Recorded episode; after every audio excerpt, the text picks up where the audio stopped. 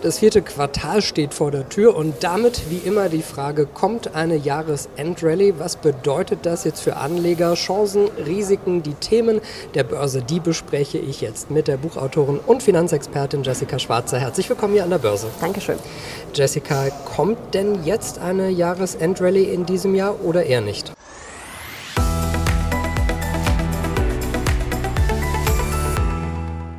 Ja, wenn ich eine Glaskugel hätte, habe ich leider nicht, aber ich bin verhalten optimistisch, dass sie kommt.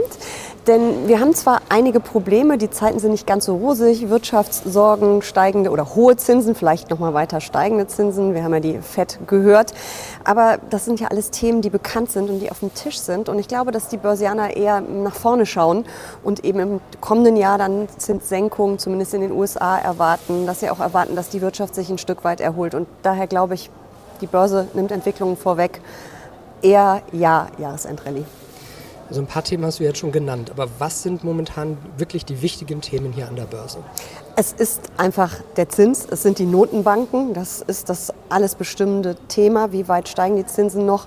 Ähm, wie lange verharren sie danach dann auf hohem Niveau? Wie reagiert die Wirtschaft darauf? Ähm, in Europa läuft es ja nicht ganz so gut, vor allen Dingen in Deutschland nicht. Äh, die US-Wirtschaft zeigt sich ziemlich robust, die Inflation aber leider dies und jenseits des Atlantiks auch immer noch, also immer noch zu hoch. Also das sind einfach die großen Themen und äh, es gibt noch ein paar andere, klar, natürlich KI und all das, worüber wir auch im Sommer gesprochen haben, aber aber äh, die Zinsangst, äh, die Zinswende, die nächste Zinswende vor allem, ist das beherrschende Thema.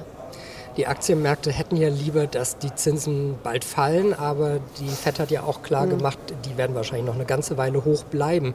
Welche Anlageklassen sind denn dann jetzt interessant? Anleihen sind natürlich wieder interessant geworden in Zeiten von relativ hohen ähm, Zinsen. Ich glaube, wir sind auf einem 22-Jahres-Hoch, wenn ich es richtig in Erinnerung habe, in den USA. Ähm, also wenn ich dafür US-Staatsanleihen äh, wieder je nach Laufzeit 4 oder 5 Prozent Zinsen kriege, dann lohnt sich das schon einzusteigen.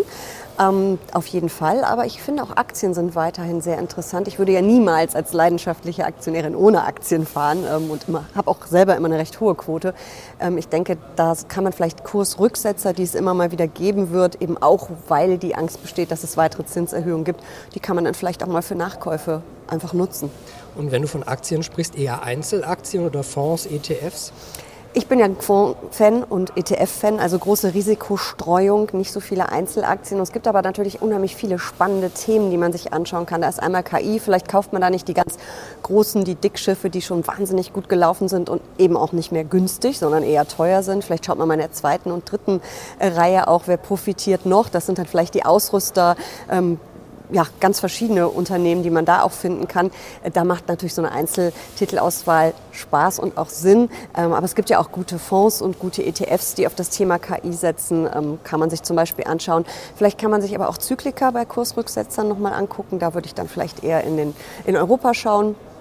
Tech ist ja traditionell eher US. Also ich glaube, es gibt eine Menge Chancen, aber eben auch einige Riesen. Was hältst du von anderen Anlageklassen wie Kryptowährungen und vielleicht dann auch noch Edelmetalle? Also Krypto, die Frage muss ja kommen. Ich bin kein Krypto-Fan. Ähm, für mich ist das auch keine Anlageklasse.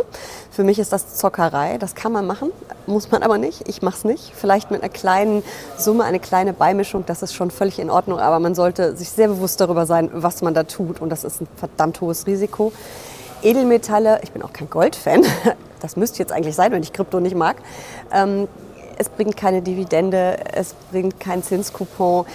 Es bringt ein bisschen Sicherheit. Es ist eine Versicherung für stürmische Zeiten. Ja, warum nicht eine kleine Goldquote? Ich verzichte da aber drauf und erhöhe lieber meine Aktienquote. Aktien sind auch das Stichwort, wenn es darum geht, dass Unternehmen bald wieder ihre Quartalsberichte praktisch äh, vorlegen werden. Das ist ja so ein bisschen getrübte Stimmung. Was erwartest du denn, was da auf uns zukommt? Also ich denke, in den USA werden die recht robust ausfallen, äh, die Quartalszahlen, weil eben auch die Wirtschaft immer noch gut läuft. In Europa, vor allen Dingen in Deutschland, muss man ein bisschen schauen. Viele deutsche Unternehmen, viele DAX-Unternehmen sind ja sehr stark mit ihrem Geschäft in, im Ausland aktiv. Vielleicht trifft die hier unser Wirtschaftsrückgang gar nicht so vielleicht aber doch. Also da müssen wir genau hinschauen. Da könnte es ein paar negative Überraschungen geben. In den USA, denke ich, werden wir ganz gut durch die Berichtssaison kommen. Und viel, viel spannender sind natürlich die Ausblicke. Und da sind wir dann wieder auf mit dem bei dem Blick, Entschuldigung, bei dem Blick auf 2024 geht es wieder hoch, sinken die Zinsen, was erwarten die Unternehmen?